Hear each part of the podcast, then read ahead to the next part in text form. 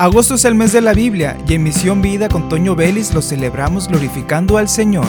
Durante los 31 días del mes estudiaremos textos seleccionados según el capítulo correspondiente al día en el libro de Proverbios, así que quédate para escuchar el mensaje de Dios. Bienvenido. Bienvenidos a Misión Vida, ya estamos para iniciar el capítulo 23, día 23 de agosto y corresponde el capítulo 23 del libro de Proverbios. De nuevo, sigue siendo bendición cada día su palabra, cada día lo que Él tiene para nosotros, lo que nos quiere decir, enseñar, nos enseña perfectamente para el diario vivir. La Biblia, la palabra de Dios, tiene enseñanzas tan bellas y muchas veces pensamos que debemos de hacer para alcanzar una calidad de vida. Bueno, la palabra de Dios tiene la respuesta. La palabra de Dios tiene indicaciones para todas las áreas de nuestra vida. Desde lo más sencillo hasta lo más complejo, la palabra de Dios tiene algo para enseñarnos. Desde la salida al hogar, nos brinda textos que nos ayudan a confiar en la protección de Dios. Hasta los momentos de dificultad, el Señor está ahí en su palabra para darnos el aliento cuando las cosas no salen como queremos. Es muy fácil confiar en nuestras fuerzas, pero la palabra de Dios siempre nos dará la salida, siempre nos dará un consuelo, siempre tendrá las palabras adecuadas para la situación que estemos atravesando. No todo es color de rosa, lo sabemos, pero la Biblia nos dice que hay una eternidad con el Señor, la cual vamos a gozar en Él, vamos a gozar de su presencia, vamos a gozar de estar con Él para siempre, de poder alabarle, adorarle allá en la eternidad. Y de eso vamos a tocar el día de hoy. Vamos a estar en el capítulo 23 del el libro de Proverbios en la nueva traducción viviente y estaremos leyendo en los versículos 17 y 18 del capítulo 23 que dicen de la siguiente manera, No envidias a los pecadores, en cambio, teme siempre al Señor. Si lo haces, serás recompensado, tu esperanza no se frustrará. Amigos, es importante que antes de continuar hayas tú tomado la decisión de tener al Señor en tu corazón. Hay una eternidad que se nos ha prometido en su palabra, pero solo para aquellos que han reconocido a Jesús, que creen en Jesús, que Él es el Hijo de Dios que vino a esta tierra y murió por nosotros y al tercer día resucitó. Dice la palabra de Dios que todos somos pecadores. Por cuanto todos hemos pecado, estamos destituidos de la gloria de Dios. Pero Jesús vino a la tierra como un regalo del Padre a morir por nuestros pecados, para que por medio de Él tengamos acceso al Padre. Solamente por medio de Jesús podemos acercarnos confiadamente al trono de la gracia para el oportuno socorro. Pero estos privilegios son para aquellos que con corazón arrepentido vienen al Señor y se humillan reconociendo que están en condición de pecado. Y una vez que reconocen que Jesús es el Señor, lo invitan a su corazón a reinar. Dice la Biblia que son nuevas criaturas y ahora son merecedores de esta esperanza. No envidias a los pecadores, en cambio teme siempre al Señor. El temor al Señor hemos hablado de él, que es un temor de reverencia, es un temor de guardar su palabra en amor, en confianza, porque correspondemos a Él, a la obra que ha hecho por nosotros. Muchas veces vemos que las personas prosperan económicamente porque se esfuerzan. Se esfuerzan en su trabajo, trabajan desde mañana hasta el anochecer, invierten, saben trabajar bien su economía y son prosperados porque trabajan arduamente.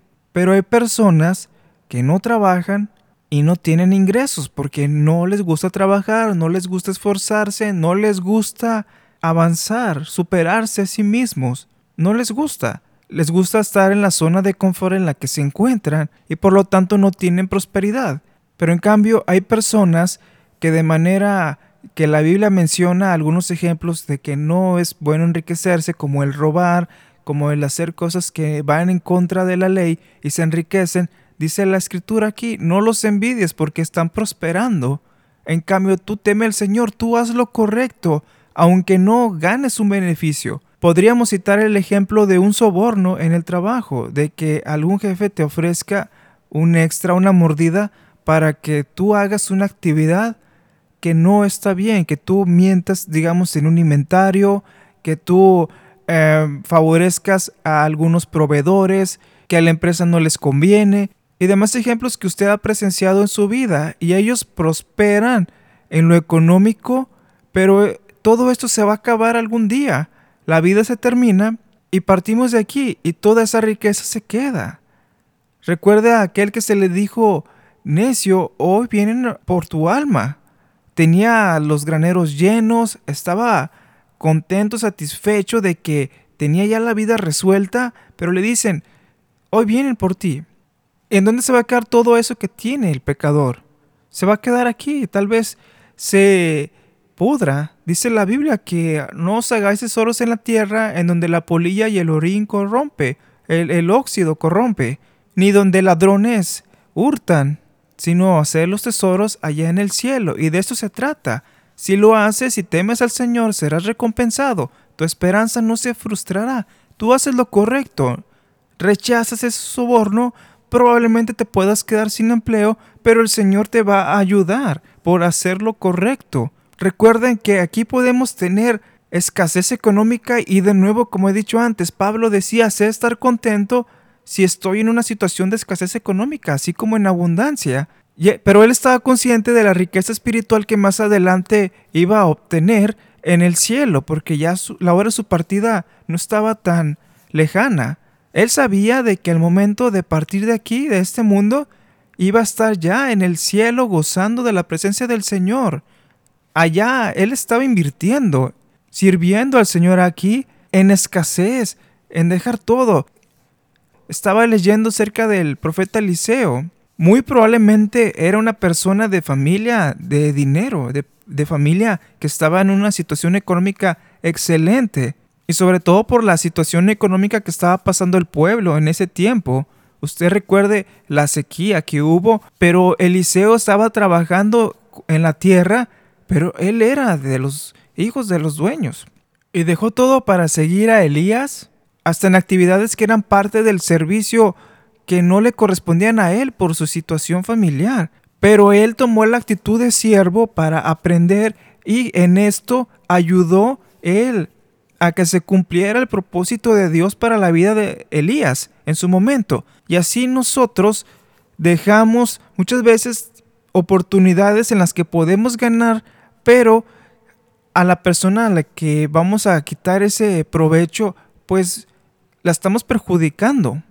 El Señor es tan grande y maravilloso que nos dice, no los envidies, tú serás recompensado si temes al Señor. Ahora, si hay una venta, y no quiero decir que así va a ser siempre, pero muchas veces nos ha tocado que estamos en alguna venta y el Señor nos indica, nos da un sentir en el corazón que nos dice, bendice a tal persona, da lo más barato.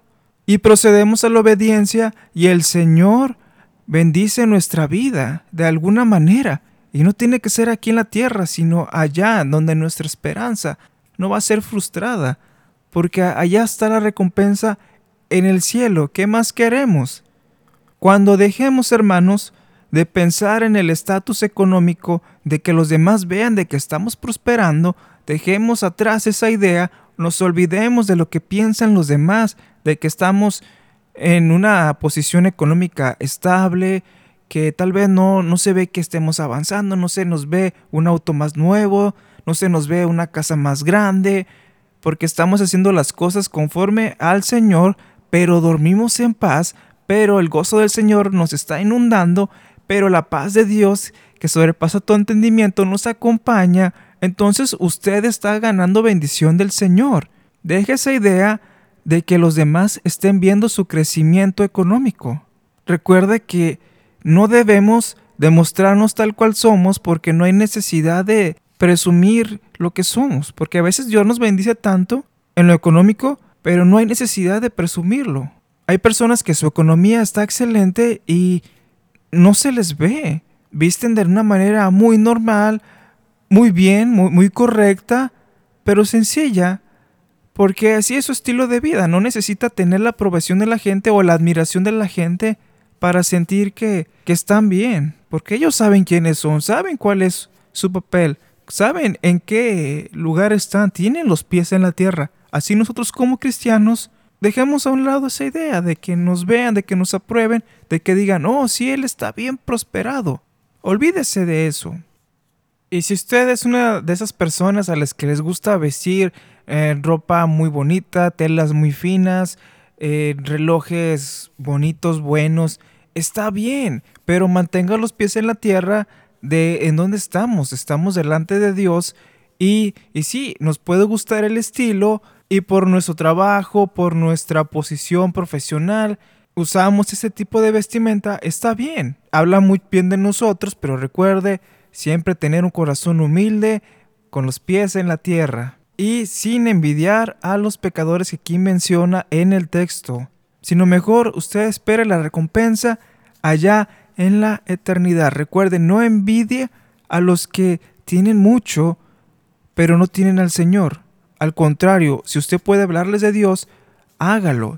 Así que hermanos, no envidiemos, confiemos en el Señor, confiemos en su provisión, confiemos de que podemos tener la situación estable económicamente y podemos estar en la situación económica al día, pero nos vamos a esforzar a salir adelante, pero mientras seguir confiando en el Señor y una vez ya bendecidos, bendecir a otros y agradecer siempre al Señor. Bueno, debemos de agradecer en cualquier situación en la que estemos. Debemos de tener un corazón agradecido con lo que tenemos. Si usted va a desayunarse unos huevos estrellados con una salsita roja de un lado y una salsita verde del otro lado sobre un jamón cocido, unas tortillas de maíz y unos frijolitos recién hechos con mantequita, bueno, usted agradezca al Señor que tiene el alimento tan sabroso como lo es ese en su cocina. Y bueno, así terminamos el capítulo para el día de hoy. Bendiciones a todos, soy Toño Vélez y esperen mañana